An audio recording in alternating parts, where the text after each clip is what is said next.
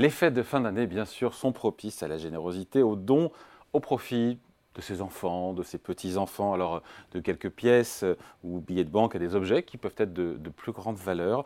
Ces dons peuvent bénéficier, vous allez le voir, d'un cadre fiscal assez favorable, si bien sûr, il y a ainsi c'est conditionné, si on respecte euh, quelques limites, euh, tout ça pour éviter évidemment un redressement fiscal. Bonjour maître Jérôme Barré. Bonjour David. Avocat associé au sein du cabinet Yards. Oui, il est possible de donner évidemment à ses proches en cette fin d'année dans des conditions voilà, fiscales particulières. Voilà, il y a plusieurs mécanismes légaux, vous le connaissez, la donation habituelle. Et donc, euh, on peut donner à ses enfants en limitant l'impact fiscal, et c'est ce qu'on appelle des présents d'usage. Hein. Euh, la donation la plus classique peut être aussi utilisée, et certaines règles doivent évidemment être respectées. Alors, qu'est-ce qu'un présent d'usage? Alors on entend par présent d'usage les cadeaux qui sont réalisés à l'occasion de certains événements conformément à l'usage et qui n'excèdent pas une certaine valeur.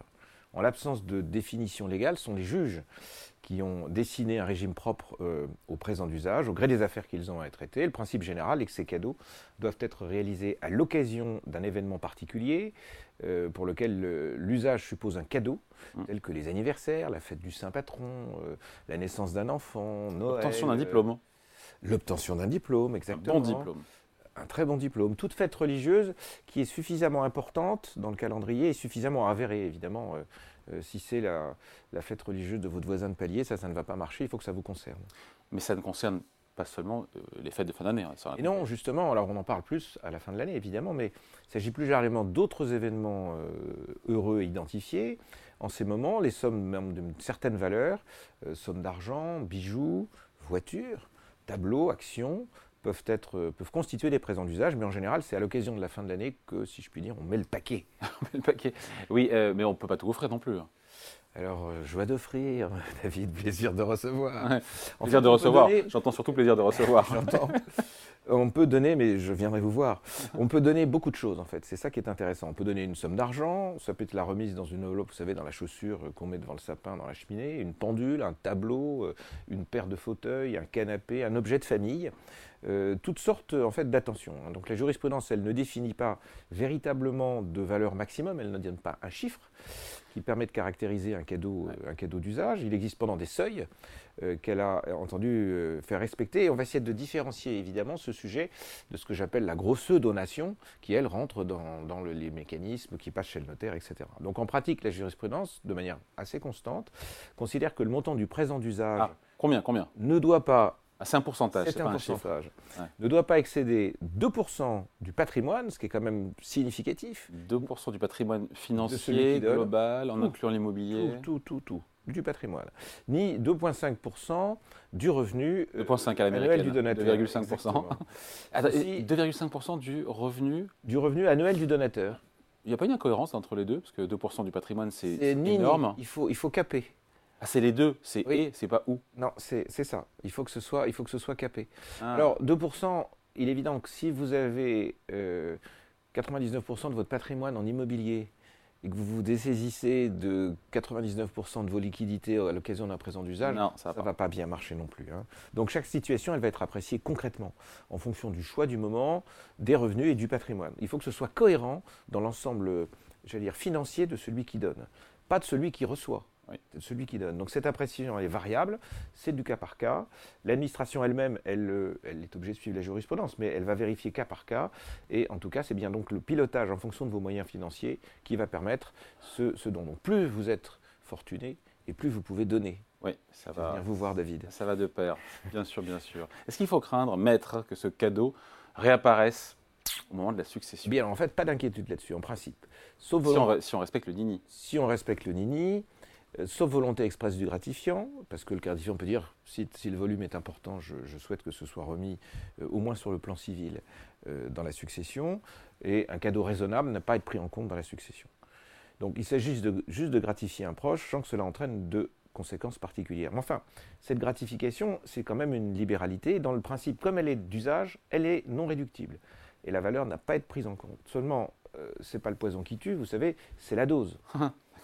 Ok, donc pas à dose homéopathique. Euh, dans ces cas-là, alors pardon, mais euh, si ça se passe mal, quel est le traitement fiscal de ce cadeau? Alors, Parce qu'on ne respecte pas les. Alors, si on ne respecte pas, on va rentrer dans les donations, dans la grosse donation normale. Mais si on respecte les, donations, le, mécanisme du présent d'usage, contrairement aux donations classiques, on n'a pas de droit. C'est ça l'intérêt de ce sujet.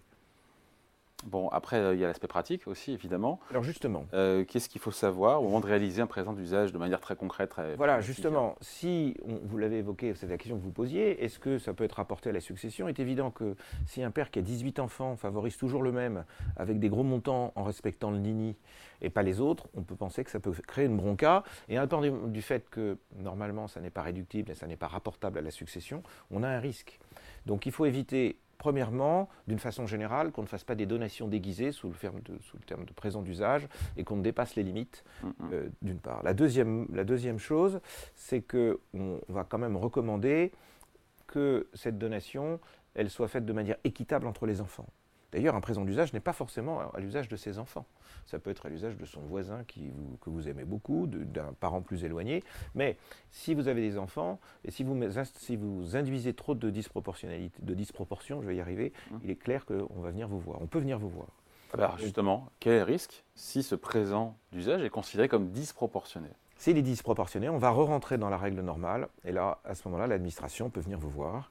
Et si on dispose de faibles revenus et qu'on donne des montants mirobolants, bah, l'administration va considérer que ce que vous donnez, c'est un vrai, c'est une vraie donation et que dans ces cas-là, elle doit supporter euh, la, taxation. la, taxation. Et cette taxation, comme vous le savez, dans le cas du don manuel, elle n'est pas forcément taxable immédiatement, mais si l'administration, elle est taxable au plus tard à la succession. Et à ce moment-là, c'est à la succession qu'on en paiera les pots. Est-ce qu'il existe d'autres dispositifs qui permettent bah, voilà, de, de, transmettre à ses proches? Alors oui, il y a un dispositif qui est assez simple. Alors ça, c'est, on rentre dans le schéma plus habituel. Vous avez ce qu'on appelle, euh, pardon de le dire comme ça, mais la Sarkozette, le don Sarkozy, mm. euh, qui vous permet tous les 15 ans de donner euh, un peu plus de 31 000 euros, tous les 15 ans, sans payer de droit de donation. il faut que le donateur soit âgé de moins de 80 ans. On peut aussi donner, comme vous le savez, c'est la règle générale, 100 000 euros tous les 15 ans. Pourquoi ne pas en profiter? Mais là, vous rentrez déjà plus dans quelque chose qui relève du capital. Euh, donc tout ceci peut être cumulable aussi avec des cadeaux d'usage. Vous pouvez passer chez le notaire. C'est par enfant. Hein. Et c'est par enfant. Par enfant et par donateur. C'est-à-dire que si vous avez des biens communs, vous multipliez les chances de pouvoir donner à vos enfants 500 000. Voilà, euh, une vigilance particulière sinon euh, à respecter en cas de donation plus classique. Alors, en cas de donation de somme d'argent au profit d'un proche, ben, il faut déclarer le don à l'administration fiscale. Le plus tôt, c'est le mieux. Enregistrer le don fait courir ce, ce délai de 15 ans. Euh, ça évite qu'il soit rapportable à la fin de la succession. Euh, et le, le, rapporter trop tard, c'est peut-être cumuler des dons qu'on aurait fait en bonne intelligence et en bonne foi, mais dont on n'aurait pas euh, signifié les délais. Et c'est finalement écraser ce, cette allowance, si je puis dire, de 100 000 euros.